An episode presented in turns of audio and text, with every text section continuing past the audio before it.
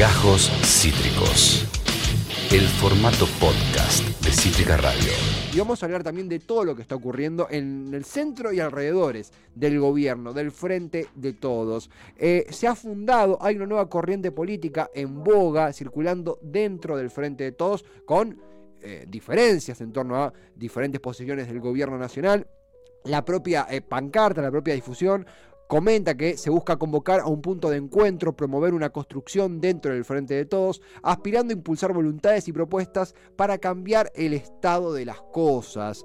Esta corriente se titula Soberanos o Soberanes, con una X, Soberanos y Soberanas, y cuenta con la presencia de Amado Boudou, el ex ministro de Economía y ex vicepresidente, del ex vicegobernador eh, Gabriel Mariotto y de quien es militante política y sindical, ex embajadora en Reino Unido y Venezuela, es diputada nacional con mandato cumplido y es una dirigente política que ya hemos tenido la, oportunidad de conversar con ella. Es Alicia Castro, quien forma parte de, esta nueva, de este nuevo movimiento. Alicia, nos estás escuchando, acá Esteban de Cítrica, ¿cómo te va? Bien, Esteban, bien, muchas gracias por, por comunicarse. Un placer, a vos por hacerte el tiempo para conversar. Estamos reinteresados en conocer un poquito cómo han sido los cimientos de esta nueva propuesta. ¿Por qué esta triada? ¿Por qué Vudú? ¿Por qué Mariotti? ¿Y por qué ahora el, lanzar este espacio soberanos y soberanas, soberanes? ¿Cómo ha sido la, cocina de eso? Bueno, nosotros estamos eh, intentando que hacer nacer una esperanza federal, una fuerza soberana de nuevos y viejos compañeros que no nos resignamos, como mencionaste, al estado de las cosas ni a la profundidad de la desigualdad, ¿no? Vivimos en un país enormemente rico, con un 40% de pobres.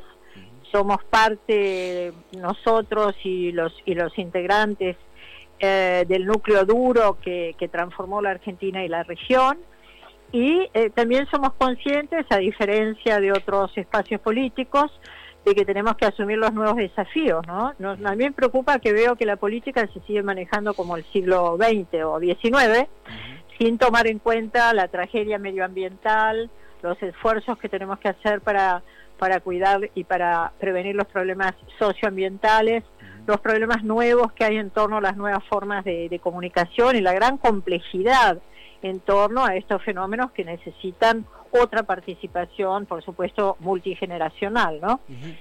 Nosotros estamos ante una confluencia de crisis de gravedad extraordinaria, como no ha habido antes.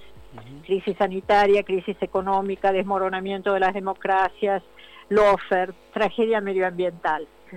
Y la pandemia ha dejado claro que el capitalismo no es compatible con la supervivencia humana, ¿no?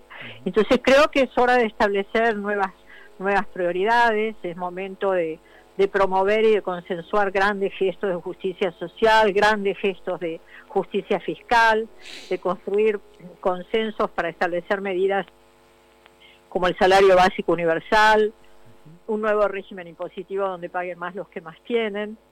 Sin embargo, vemos que estas medidas que encuentran su razón justamente en la pandemia no se, no se ponen en marcha y al contrario hay más aislamiento, más fragmentación y un crecimiento obsceno de la concentración de la riqueza en nuestro país y en, nuestra región, ¿no? Mientras millones caen en el, en el desamparo, cada, cada ocho semanas hay un nuevo mil millonario en nuestra, en nuestra región. Y además a mí me gusta mucho recordar una frase de Noam Chomsky, con el que comparto, eh, tengo el honor de compartir el Consejo Asesor de la Internacional Progresista, una organización a la que pertenezco. Eh, Chomsky dice, el actual orden socioeconómico impuesto es el resultado de decisiones humanas en instituciones humanas. Las decisiones pueden modificarse, las instituciones pueden modificarse y en caso necesario desmantelarse y sustituirse. Y esto, digo, eh, contra el posibilismo que ha campeado nuestra militancia en los últimos dos años con la teoría de la correlación de fuerzas, etcétera. Correlación de fuerzas, con cualquier problema, está para, para ser cambiado, ¿no? Por eso nosotros creemos y postulamos, entre otras cosas, entre otros temas, que van a integrar 10 comisiones de trabajo, que se van a presentar también en, eh, eh, el sábado, eh, con, sus, con sus referentes, eh, creemos que tenemos que darnos nuevas normas, porque también tenemos normas completamente que no se adaptan a, las necesidades actuales. Y, justamente por, por, ese lado, ¿no? Porque un poco es interesantísimo el enfoque macro y el enfoque micro, porque describías el, el factor filosófico, ideológico y también el factor práctico. Uno imagina dentro de la multiplicidad que pueda abordar cada uno, ¿no? Pero Vudú desde el lado económico, eh, vos del lado, bueno, vos mencionaste el factor eh, medioambiental e internacionalista, eh, Mariotto también en la práctica de la política, bueno, bonaerense, doméstica, el título que queramos poner, digo, más allá de que pueden abarcar varias áreas, son referentes de esos tres, tres aspectos.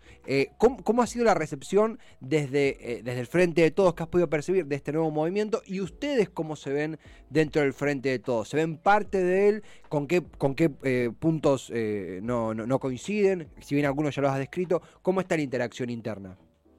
Nosotros nos consideramos parte del Frente de Todos, no, no vamos a dejar el Frente de Todos y todas, pero evidentemente el Frente de Todos, digamos, un frente que se armó con un tuit de Cristina, eh, armó una eficaz eh, eh, fórmula electoral y una eficaz, un eficaz frente electoral que logró sacar a Macri, pero no se armó nunca un frente de gobierno, ¿no? Yo creo que cuando se anuncia una segunda etapa, una nueva etapa, es una etapa en que la mayoría, me atrevo a, creer, lo pienso realmente, la mayoría de los que integramos el frente de todos y todas, esos son los votos que aportó el kirchnerismo dentro del frente.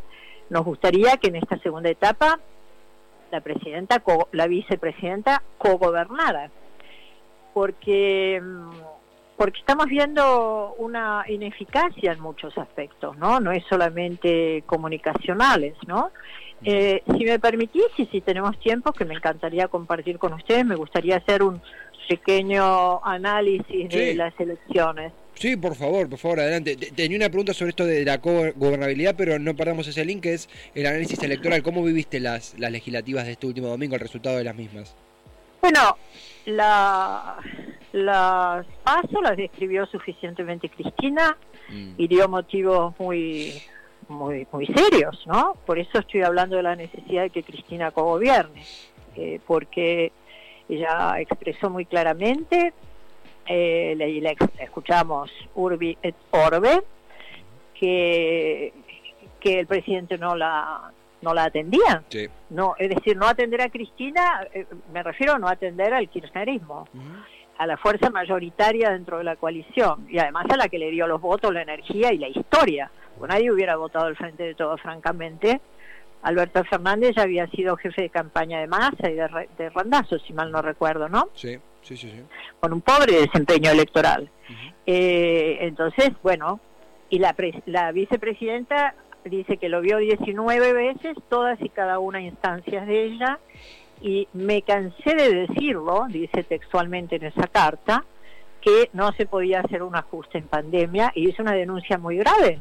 Dijo que se había subejecutado el 50% del presupuesto, ¿no? Lo cual, bueno, se asemeja a la incompetencia o peor, diría. No quiero calificarlo porque la diplomacia me ha enseñado fue una crítica muy fuerte de, en, la, famosa carta ¿no? de Cristina, donde dice que las reuniones fueron más por pedido de ella que del presidente y habla de él ajuste en pandemia con una crítica feroz.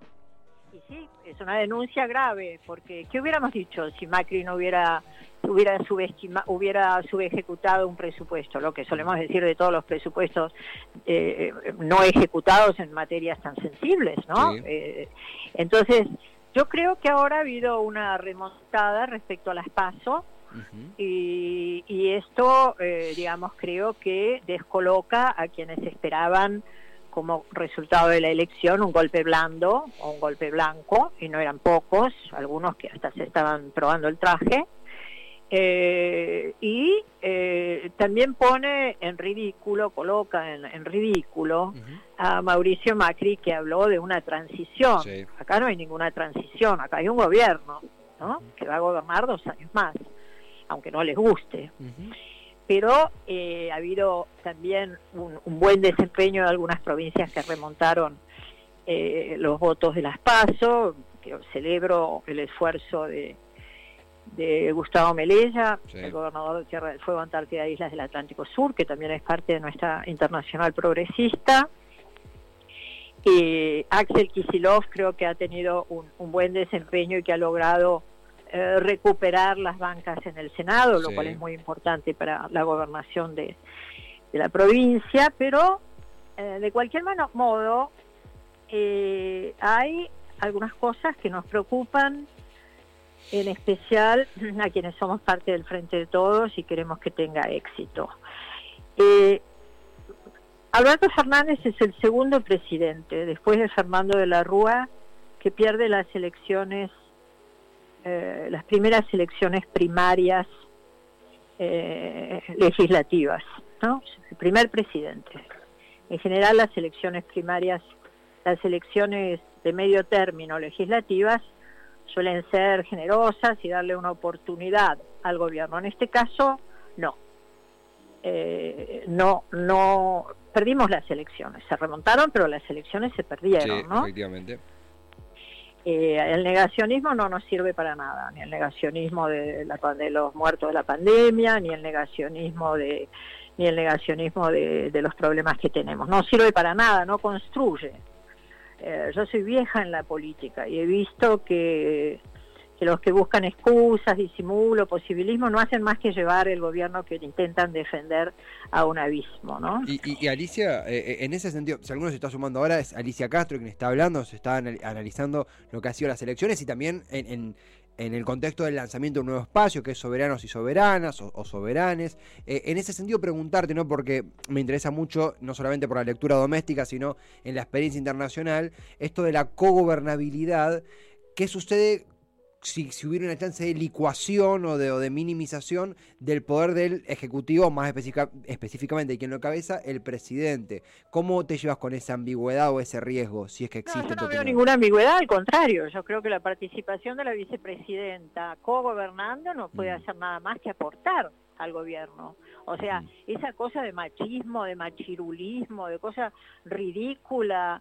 insuflada por los medios y que alguno otro machista o machista se lo puede creer, que eh, Alberto Fernández está gobernado por Cristina, perdón, eh, son Cristina no es una vicepresidenta como cualquier otra. Primero que es una excepción porque es una vicepresidenta con más poder político que el presidente. Eso no se puede no se puede disimular porque eso tiene que ver con la experiencia de cada uno, ¿no? Cristina Fernández fue compañera y, y eh, eh, digamos, estaba presente en las decisiones de, Néstor Kirchner y Cristina Fernández fue dos veces presidenta de la Nación Argentina, mientras Alberto Fernández perteneció primero a una lista de Caballo, con Caballo y Elena Cruz, hay que mirar aquella boleta. Y Belis, y también... Bueno, Belis, Belis, ahora vamos a hablar de Belis, porque Belis está más presente que nunca. Sí, ¿eh? sí, sí, sí. En realidad es el canciller Belis, es el canciller. Eh, eh, es interesante ese título. Belis, que es secretario de Asuntos Estratégicos, vos decís que ejerce eh, de facto la Cancillería en lugar de, de Cafier, una persona con mucha con mucho peso en su ideología los Estados Unidos. Hablo de, Belis. Absolutamente. Belis y Argüello, hay varios cancilleres.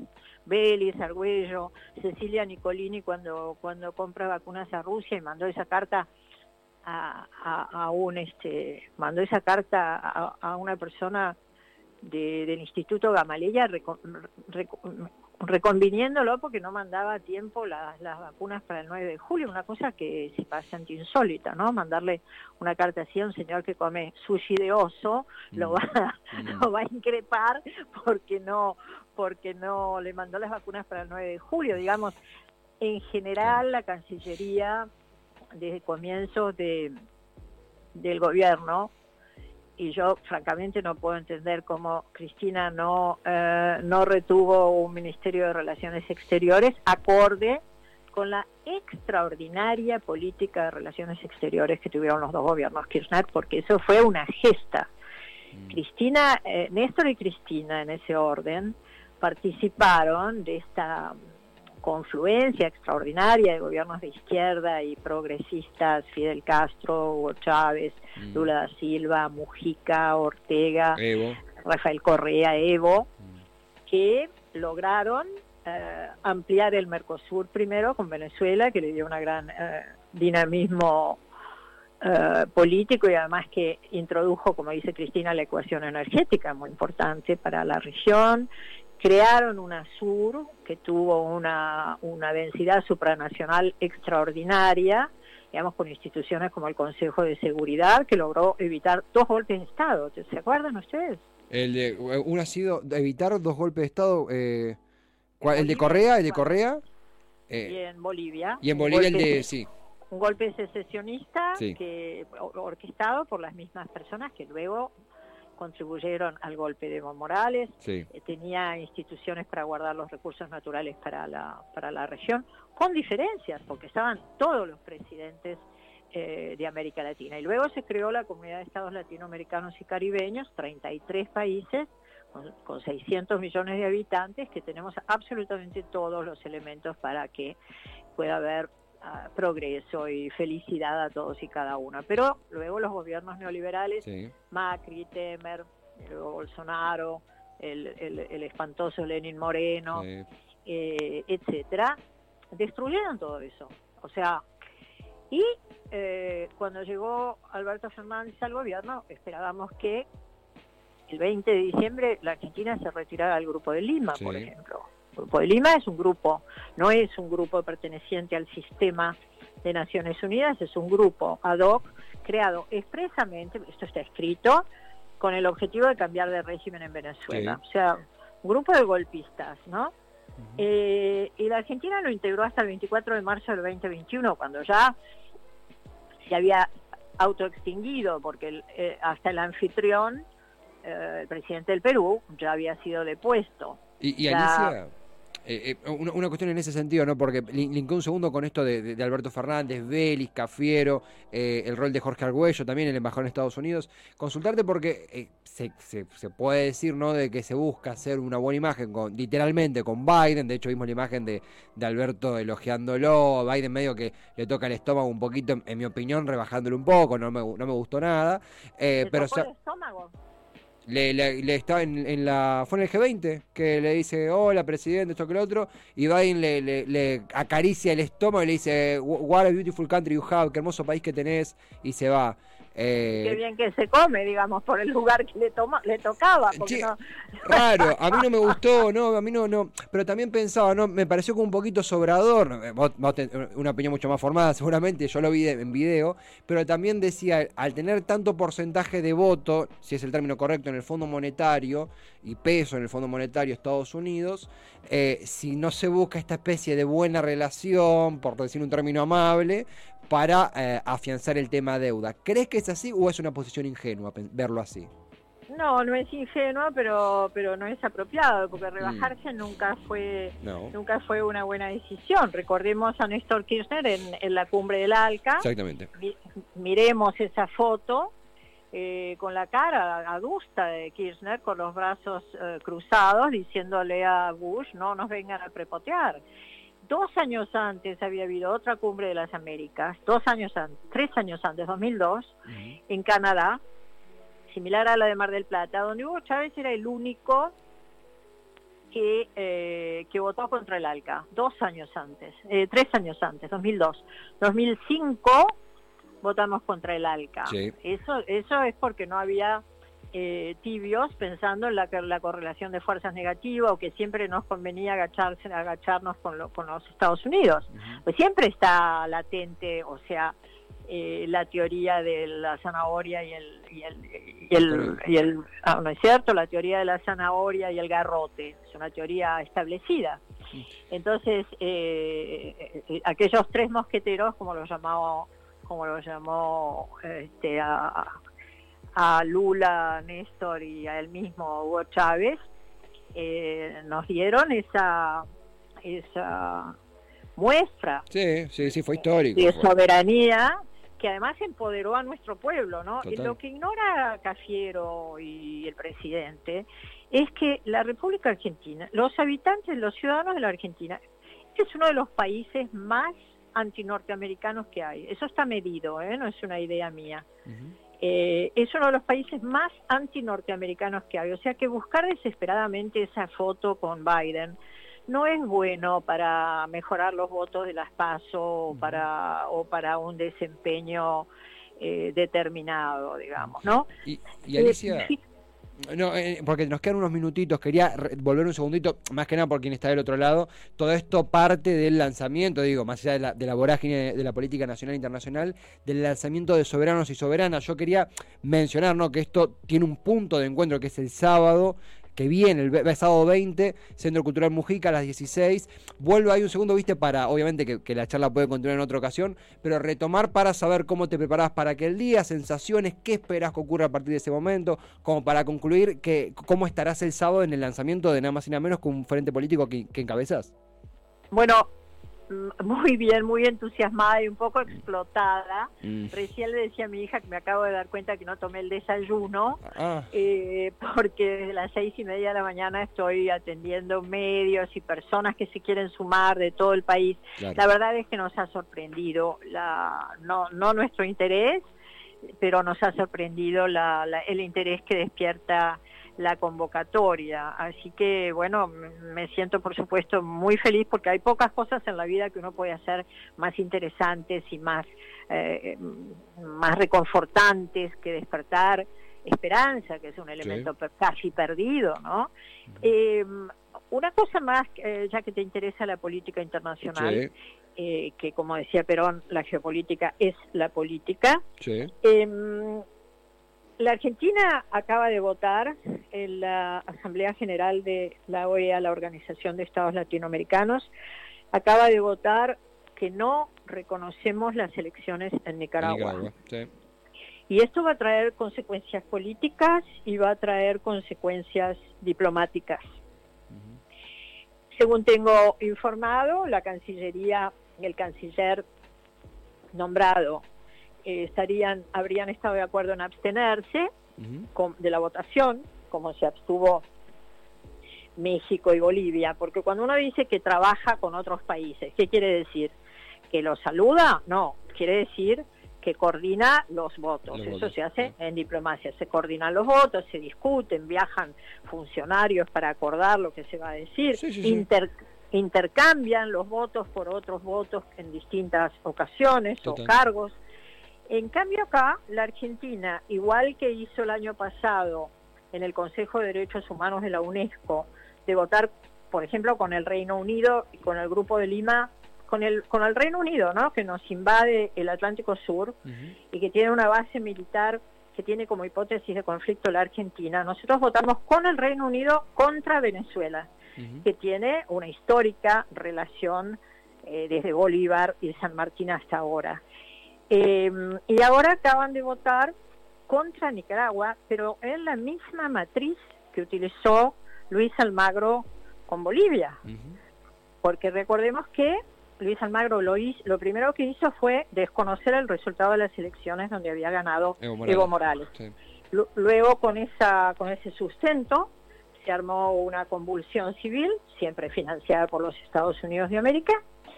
Se armó una, una convulsión eh, un golpe de Estado armado, con muertos.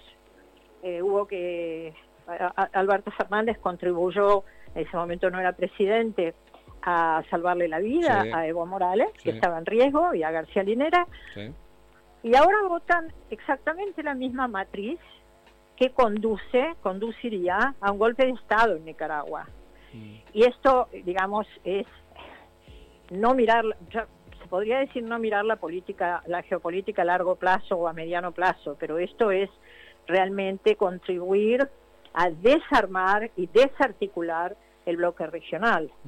y, además la, falta de respeto hacia un embajador como Carlos Raimundi, que por supuesto e, entiendo que no estará de acuerdo con ese voto, por eso lo tuvo que, que pronunciar Tamanti, no lo pronunció el embajador como se pronuncia eh, habitualmente. Sí, sí, eh, no, incluso ya, ya mencionar a OEA en estos términos, hace poco se lanzó el libro sobre el rescate a, Evo Morales, de nuevo, vos bien lo dijiste, eh, se le ha salvado la vida, los que seguimos de cerca el, golpe de Estado en Bolivia es un recuerdo muy fresco y ya la OEA rondando, bueno, se nos pone ya la, la, la, la piel de, se nos eriza la piel en el peor de los sentidos.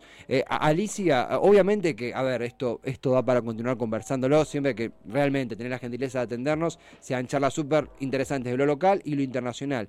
En el mientras tanto, por una cuestión de tiempo, recomendar, cerrar recomendando de que este sábado, 20 de noviembre a las 16, en el Centro Mujica, Piedras al 720, se lanza Soberanos y Soberanas o Soberanes. Estaremos de cerca y, si me permitís, con todo respeto, te, te comprometo a seguir la charla próximamente porque nos reinteresa y, da para largo, si te parece. Con muchísimo gusto, con muchísimo gusto y los, los esperamos ahí. Va a estar un poco explotado porque, porque el, espacio Mujica es, es chico, así que ahí está Mariotto colgando una colgando unas pantallas y tratando de pedirle al, teatro la máscara que quede al lado que nos preste también unas butacas, este, pero muy muy animados, muy entusiasmados eh, con que con que todavía eh, digamos haya eh, una mayoría de gente que quiere encontrar un rumbo que es lo que nos está faltando. Alicia, gracias totales, los estaremos siguiendo bien de cerca. Eh, será hasta el sábado. Fuerte abrazo.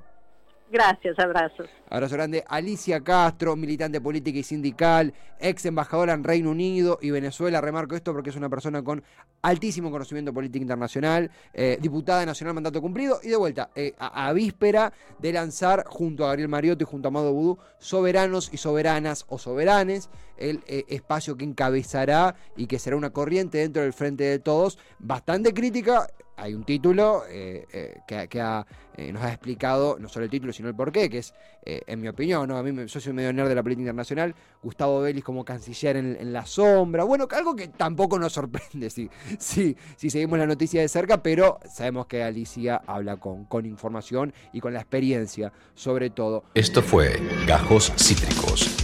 Encontrá los contenidos de Cítrica Radio en formato podcast en Spotify, YouTube o en nuestra página web.